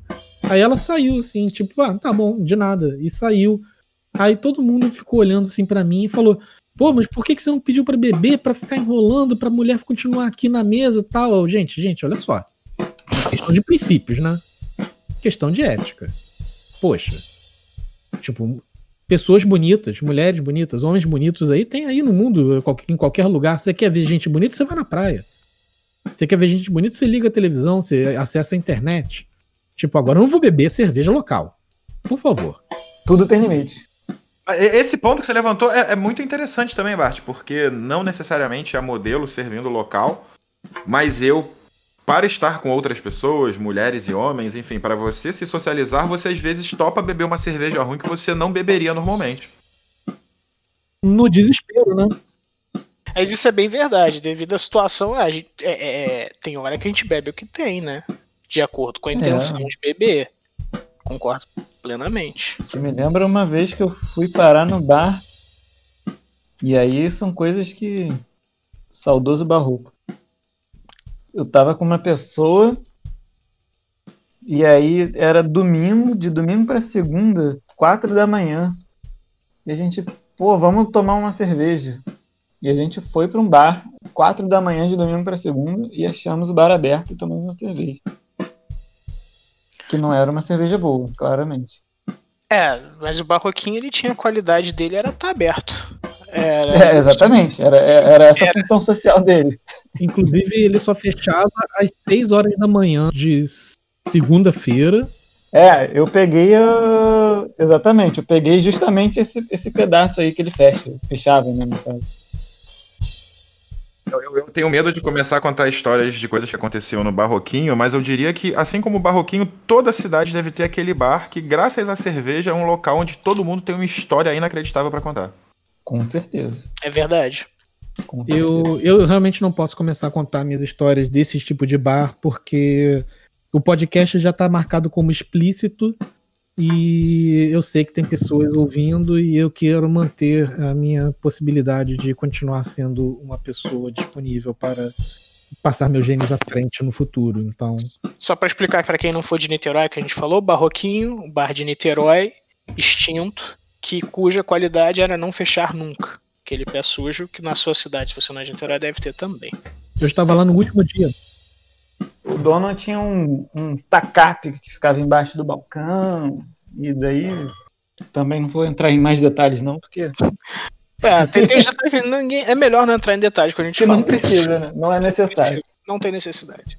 É, porque se você chega num bar para tomar uma cerveja e você vê tiros, marcas de tiro na parede, nos azulejos, e você pergunta pro garçom, pro atendente, é, o que, que, é isso aí? E ele fala, ah, um negócio aí que aconteceu no fim de semana, e você senta para beber cerveja, você tá se colocando ali. O risco de doença hepática é o menor das suas preocupações. Claramente. A cerveja também tem uma coisa muito importante, que a garrafa de 600, ela é uma arma à mão em qualquer contratempo que você tenha num bar também. Você rapidamente consegue virar o seu pulso, pegá-la numa posição agressiva e quebrar na cabeça de alguém que você faça necessário. O que já não é tão eficiente como a latinha. Fica aí uma vantagem da garrafa, que a gente não falou antes aqui. Se você tá tomando uma caipirinha e só tem um copo de vidro, o copo não é tão eficiente quanto a garrafa. E eu vou dar dois, dois pontos muito positivos para a garrafa de cerveja 600. O ponto da ecologia, que é uma garrafa de retorno simples, fácil lavagem e reutilização, muito boa. E o segundo ponto que se você for uma pessoa tentando fazer alguma revolução, ela dá um coquetel molotov sinistro. Se não fosse a cerveja, teríamos menos coquetéis molotov. Eu acho que chegamos à principal função da cerveja na sociedade. Sim, porque uma garrafinha de, 6, de 350ml, 375ml, um coquetel molotovzinho pequenininho, vai fazer o quê? Faz nem costinha. É um shot molotov, não é nem um coquetel. É. Não, é, faz todo sentido. Um país que bebe long neck claramente não faria uma revolução, né? Até pelo perfil. Mas por que, que você acha é. que não tem esse tipo de revolução lá na Inglaterra e na Alemanha? Porque eles só bebem cerveja em copo. O cara já é esperto. Ele entrega a cerveja no copo, você vai pegar o copo, no máximo você vai quebrar na cara de alguém na briga, no barco. Lá no filme do Guy Ritchie. Entendeu? Se você tivesse acesso a uma garrafa de 600, como o Henrique falou, você tem um tacape na mão. De um uso, mas você tem um tacape na mão se você tiver acesso lá a querosene, um estopim, você faz um coquetel molotov. Gente, eu não tô ensinando ninguém a fazer coquetel molotov, tá? Eu, eu se fosse você, evitaria essa palavra aí. Cara, eu acho que é o, o fato de você. O fato de você incendiar a, o conteúdo da garrafa é até desnecessário. Você arremessar uma garrafa dessa em um carro em movimento contra um alvo é uma arma mortal. Eu não falei nada de jogar em um carro. Não, não. Eu não falei de jogar no carro, você eu jogar carro. do carro, porque do carro. isso já aconteceu comigo. Não que eu, eu, eu fui uh, o alvo, na verdade. Você foi o alvo de uma garrafa de coquetel molotov, vindo de um carro em movimento. É, então, assim. Então eu acho que essa cerveja que você não queria que existisse. É a cerveja que ele não queria ter tomado. Essa, no, caso, no caso, eu não tomei, graças. Não sei nem se eu estaria aqui se eu tivesse tomado assim. Mas mas, é, de fato, era uma boa cerveja a se evitar. A garrafa de cerveja que você não queria ter tomado, você de fato não tomou. Uhum. Isso aí. É isso aí, gente. Segurança em primeiro lugar e, por favor, não façam um coquetel molotov em casa, é uma coisa extremamente perigosa e, caso vocês não saibam, pode explodir na sua mão a qualquer momento. Não é uma coisa bem. E não arremessem garrafas de cerveja do carro nos amiguinhos que estão passando na rua. Não, não é saudável. As pessoas, né, em geral, é uma coisa legal. Você não tentar agredir pessoas é uma coisa muito. Aleatoriamente. Tipo, é, é muito mais legal. Você bebe cerveja, vai para casa e dorme. Olha só que coisa legal. Conceito interessante. Mas, gente, então, eu acho que é isso. A gente pode concordar que existem algumas marcas de cerveja de qualidade questionável. A cerveja, entretanto, a cerveja ela é algo que realmente faz parte da nossa vida, faz parte da nossa sociedade e é extremamente difícil conseguir visualizar um mundo sem cerveja. Talvez um mundo sem cerveja seja um mundo onde todo mundo fique viajando de LSD ou de maconha o dia inteiro. Talvez as coisas não sejam muito produtivas, mas com certeza seria um mundo mais colorido, talvez. É, com LSD principalmente. E com menos bundas na televisão. É verdade. Sim, seria um mundo mais igualitário, talvez. Mundo da televisão não precisa de desculpa, a gente já falou disso. Ia ter qualquer outra coisa que entrasse no lugar, ia ter bunda também, pra vender. Pô, mas se todos os marqueteiros estivessem doidão de LSD, você acha que eles iam ficar pensando em bunda? Porra, se todos os marqueteiros tivessem doidão de LSD, eu não sei se eles iam conseguir trabalhar. Eu acho que começa aí. E aí, Começa aí. né? apocalipse, fim do mundo. Não por causa de marqueteiro, não. que eu tava curioso é porque, teoricamente, ia ter uma história aí do Henrique. Né? Eu não sei se vai ter mesmo ou se, não, se você pode ou não pode ter essa história aí. Então, eu só tô curioso pra saber. Ih, jogou na mesa. Né, falando sobre quando você produz a sua própria cerveja, isso é uma cultura que aqui no Brasil é razoavelmente recente, né? É, eu, eu- eu, quando eu comecei a viajar para outros países, eu comecei a experimentar cervejas de outros tipos e eu fiquei apaixonado por esse mundo, né? E eu falei, eu quero beber cervejas diferentes. E no Brasil você não conseguia comprar, né? Tinham pouquíssimos importadores e era caríssimo. E aí eu e alguns amigos resolvemos produzir cerveja. Aliás, a nossa primeira cerveja, a gente errou alguma coisa no processo, dialogando lá com o assunto que cerveja pode matar. A gente acabou batizando a nossa primeira produção de Strong Bathroom Ale. Porque- Eu não preciso dizer porquê. É, não acho que não. Acho que ficou claro. E a cerveja, ela tem uma coisa muito legal também, que é o subproduto dela, a cevada que sobra no mosto. Você dali pode criar alguns quitutes interessantes. E sobrava muita cevada, então a gente fazia ali um pão, fazia um biscoito, mas você guardava para reutilizar depois. E você uma forma de guardar é você compactar, fazer um tabletinho assim, como se fosse um tijolo, envolver num papel filme Ok. Congela, que aí vira um tabletezinho durinho, daquele material razoavelmente suspeito para quem não sabe o que é. E quando você é flagrado numa blitz com alguns tabletes de cevada congelado, é bom você ter uma boa explicação. Entendi. Entendi. Conseguiu se safar dessa, então? Passou por isso? Perrengue, assim. Mas sobrevivemos.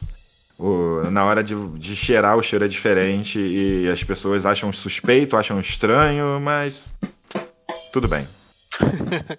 Porque existe, existe um limite para a capacidade até do, do agente da lei de olhar e pensar: peraí, eu vou prender esse cara. Ok, deixa eu, deixa eu pensar assim: eu vou prender esse cara, beleza.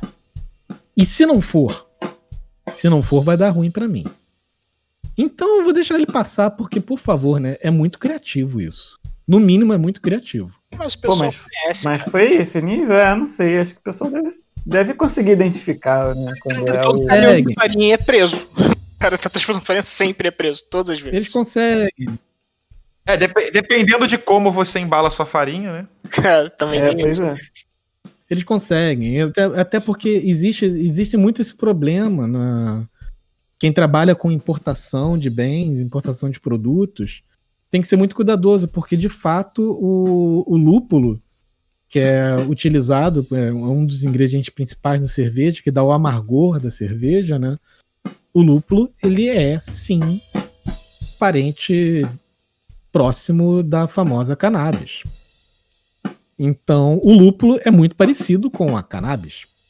Então, quando você está trabalhando com a importação de lúpulo, às vezes aparece fiscal da Receita que começa a encrencar e falar, tipo, não, isso daqui tem que mandar para a Polícia Federal. Ih, maneiro. Tem uns fiscais da Receita aí que são estrela, né? Uhum. O cara bota na cabeça uma coisa e ele vai tem que fazer. Sugestão de um próximo episódio: como seria o mundo se não existissem fiscais da Receita? Porra.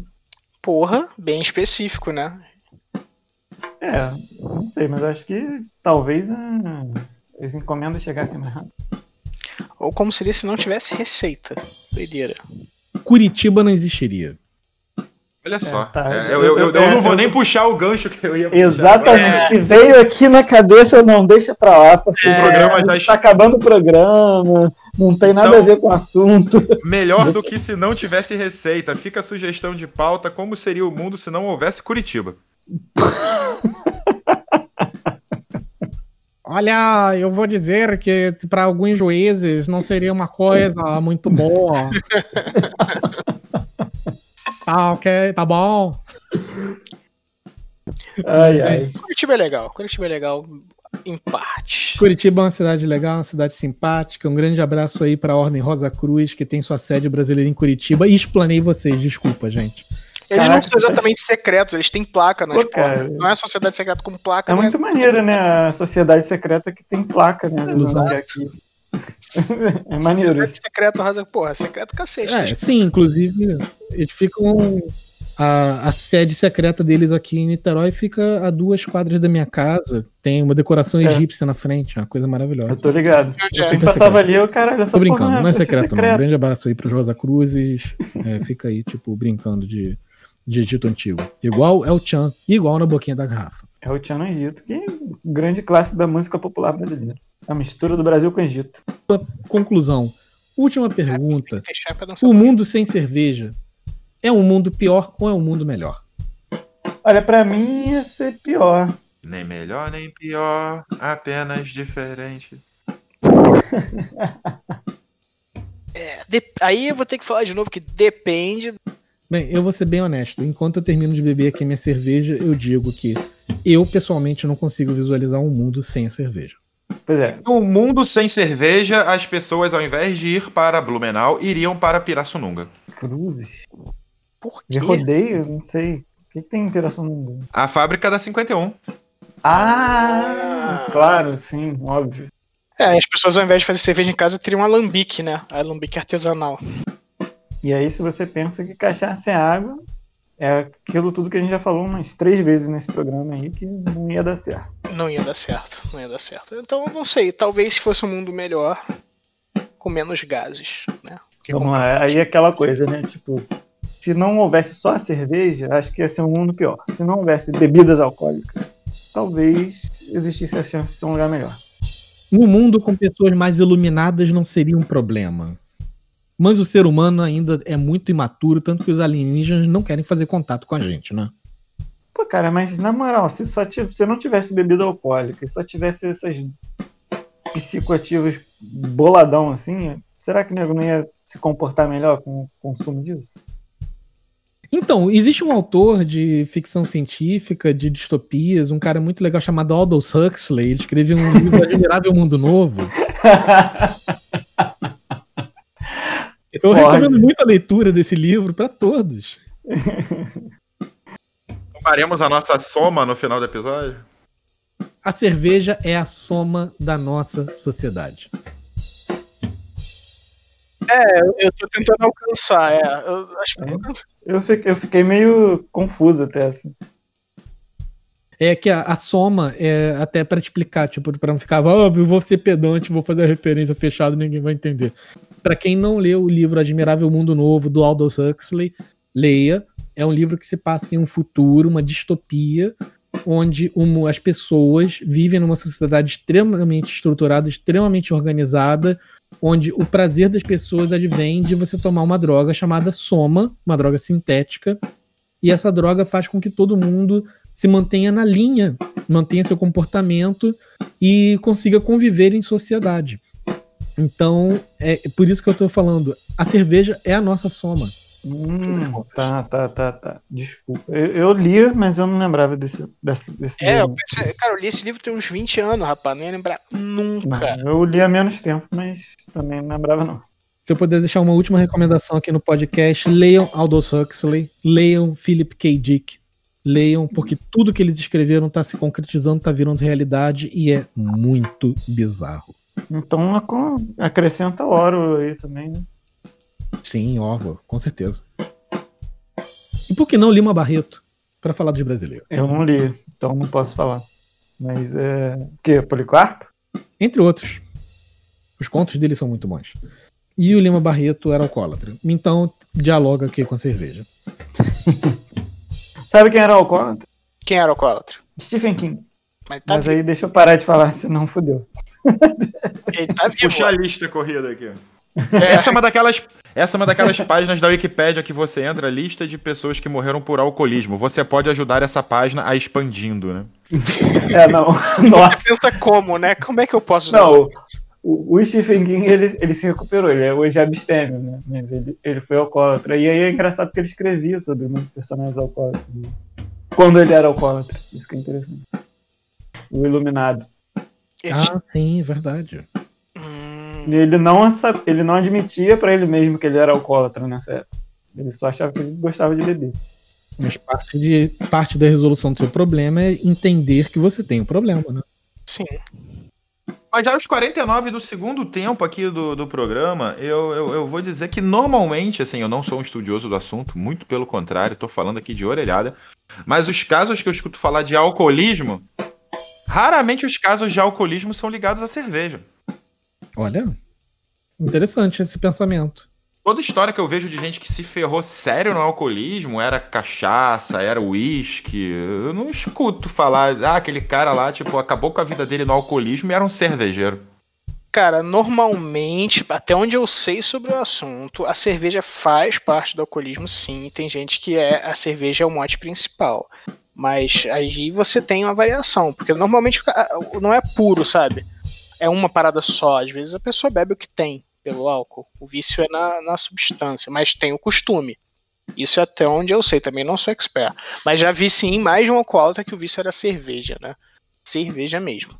Eu acho que até ao chegar ao ponto da pessoa ficar num estado de saúde frágil e morrer e se e acabar gerando uma situação de saúde bem grave, realmente é difícil.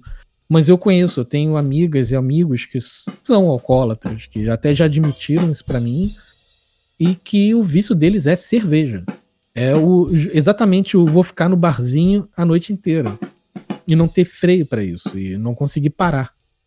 Até porque o, o alcoolismo, é, a definição de alcoolismo é uma coisa que mudou ao longo do tempo também. Antigamente era o cara que não conseguia ficar sem beber. É, assim, o cara não consegue ficar um dia sem beber. Hoje em dia, isso não necessariamente. Assim, Eu acho que hoje está muito mais ligado ao, a esse controle, né? De você conseguir parar de beber. Mesmo que você fique três anos sem beber, mas quando você bebe, você não consegue parar. Acho que tem um pouco disso. Agora eu também estou falando um pouco de, de mim, de mim no, no sentido de orelhada, tá? Não vamos, não vamos, Você vai dar notícia ruim pra sua família dessa desse jeito. É, então eu sou alcoólatra. não vamos, não vamos, não vamos rir não, gente. Ele tá se abrindo, é sério. Não, é, bom, Não, da orelhada que eu tô falando. tô orelhada.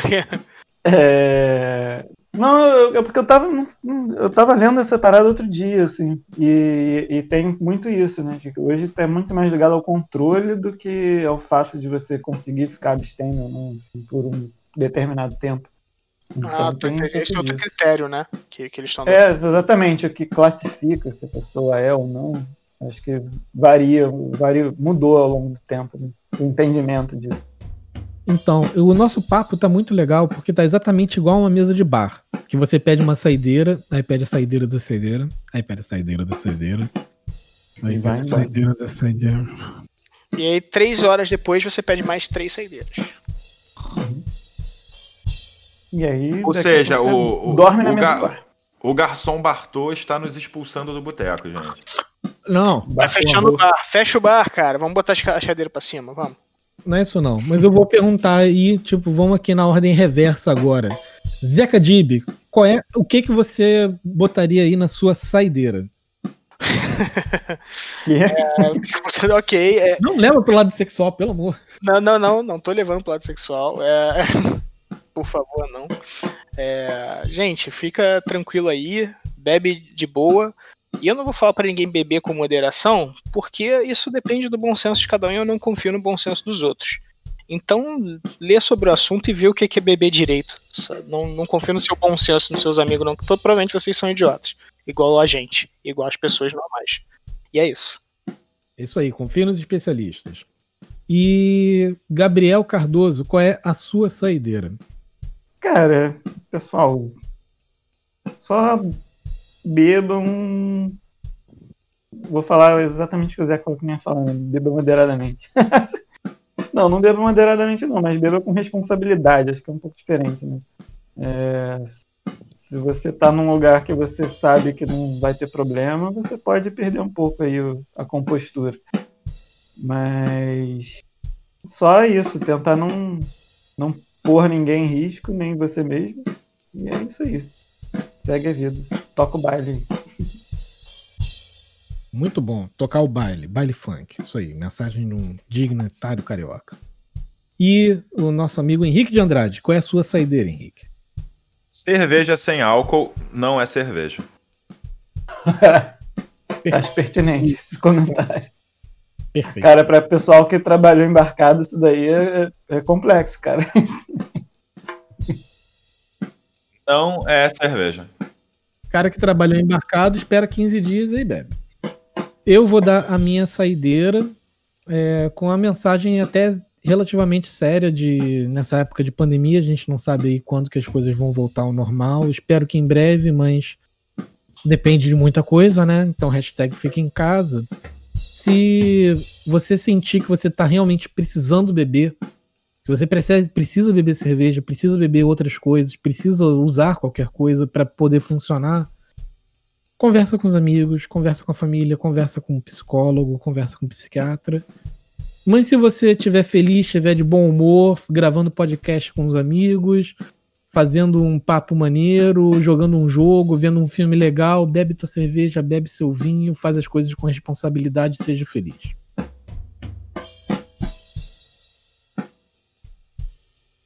Nossa, isso foi profundo. Não, é. A gente. Eu tô esperando. A gente não sabe, corta, né? É, se pode falar, né? É, exatamente. É, tá nessa aí, ué. É isso aí, gente. O, o, o, aí, garçom. É não, tem, não tem claque aqui em casa, não. Ninguém tá me mandando o que fazer. Aliás, uma coisa que a gente não falou foi sobre o uso anatômico das garrafas de cerveja, né? Eu soube que até mudaram a estrutura do fundo para facilitar ela ser quebrada em pronto-socorros, quando precisa ser retirada de alguns lugares. Meu Deus do céu. Coisa Mas, horrível. A pessoa gosta muito de cerveja, né? Eles adoram cerveja. Enfia no cu. Aí assim. É. Como que é uma coisa estúpida, porque gera o vácuo, Encheu, né? Enche o rabo de cachaça, o pessoal não soube interpretar essa frase. Acho enche o rabo de comunicação aí, né? Pô, vou encher o rabo de cerveja, literalmente. Olha lá, tá lá. Já que o blog é explícito, gente, por favor, né? Garrafa não, né, gente? Caralho, vidro não, gente. vidro Deus, não, vidro. né? É um princípio muito básico, isso gera vácuo. É um, é um objeto vazio, tem entrada de ar, vai gerar vácuo, gente, por favor. Se for vidro, ajuda pelo menos colega... seja maciço, não uma garrafa. Ajuda, ajuda o colega médico aí, a colega médica, enfermeira, enfermeira, que tá aí, pô, trabalhando no plantão, tipo, por favor, não, né? Tipo, vai na, vai na sex shop, compra um produto adequado aí para o seu consumo. Né? Tipo, não vamos, não vamos virar estatística aí, porque, é, Henrique, como você falou, se vocês acham que isso é uma coisa rara de acontecer, vocês estão muito enganados. Henrique, você que se aprofundou no assunto, só me tira uma dúvida, era com tampinha ou sem tampinha? Eu acho que com tampinha vai te dar outro problema, mas não vai gerar o vácuo que dificulta a retirada, né? Pô, então vai, a gente, eu não vou rodar essa enquete, mas eu acho que. Fiquei, porra, com tampinha deve rasgar a pessoa toda. É, mas eu... e se você colocar com a tampinha, travar, girar e, e deixar pra lá? Você vira um abridor gigante. Se alguém já fez essa experiência, manda o um vídeo pro Bart. Pro Bart. Pro Bart, por favor. Fique bem claro. Porque o meu e-mail vai virar uma coisa linda agora. Tudo bem, eu, só recebo isso mesmo. É melhor ficar recebendo spam falando que você quer largar seu pênis. Alargar o seu Alargar, pênis. Eles estão mudando Caralho, de que, né? que dor. Ah, o, último, o último spam que eu recebi nem passou, passou do filtro de spam, entrou na minha inbox. Você quer comprar esperma de cavalo? Ô, Bart, é, isso é algoritmo, tá? Eu não vou falar mais nada, mas isso é algoritmo. Você tem que tomar cuidado que você tá pesquisando. Olha, Bart, você disse, você disse para toda a internet que ia fazer um programa sobre como seria o mundo sem cerveja. Aí te ofereceram uma alternativa. Cavalo. em algumas regiões é uma iguaria. Até para reforçar isso, é porque o meu avô, que tem o mesmo nome que eu, ele era do agronegócio, né? Então é por isso que eu acho que talvez tenha entrado ali. Alguém deve ter pensado. Talvez esse cara aqui esteja vivo hoje, com 120 anos de idade. Eu, eu recebi a parada de spam mais louca que eu recebi. Não foi louca, não. Curiosa, que eu recebi é, é C Oil. Vendendo C, óleo, óleo C, né? É, na meu, minha caixa de spam. Cara, que porra é essa, cara? Aí eu fui pesquisar o que era. Estão é, vendendo óleo de cannabis agora. Lá dos Estados Unidos. Ah, sim, sim. Isso se vende. É, não, porque isso vai resolver todas as suas doenças. Tá, Tá vendo? É o ausencialista querendo que acabar com a cerveja no mundo. Não, aí o pessoal começa a não dar panaceia, né? Não, a maconha Uhum. serve pra tu, é a nova arnica. Só que o pessoal vai chegar a recomendar pra tudo. Separou? Essa minâncora conha. É. O que, que foi? Petróleo, cara. Caraca, maluco. A petróleo a indústria levou a sério, usou pra tudo mesmo, né? Eles acreditaram na, na galera. Pois é. Funcionou. Funcionou, eles eram bons nisso. Aqui. Então, gente, realmente é muito difícil visualizar um mundo contemporâneo, a sociedade contemporânea, sem a cerveja. A cerveja está aí há milênios na nossa, na nossa vida, há milênios no nosso cotidiano. Ela faz parte do nosso círculo social, ela faz parte dos nossos prazeres pessoais e é muito difícil visualizar um mundo sem a cerveja. Então, eu acho que por hoje é só. Então eu vou dizer meu tchau, e vocês dizem tchau, e a gente fecha o nosso bar ausencialista de hoje. Tchau! Tchau aí, falou. Ah, Tchau, valeu, galera. Tchau. Tchau. Saideira, traz saideira. Tchau. Traz, traz aí. Desce aí. Comandante, capitão, tio brother, camarada. Amigo, amigão, desce mais uma. Mas era sobre cerveja ou sobre skunk?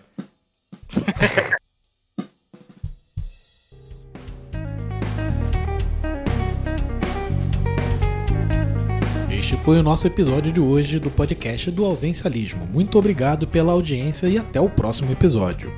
Ou será que não?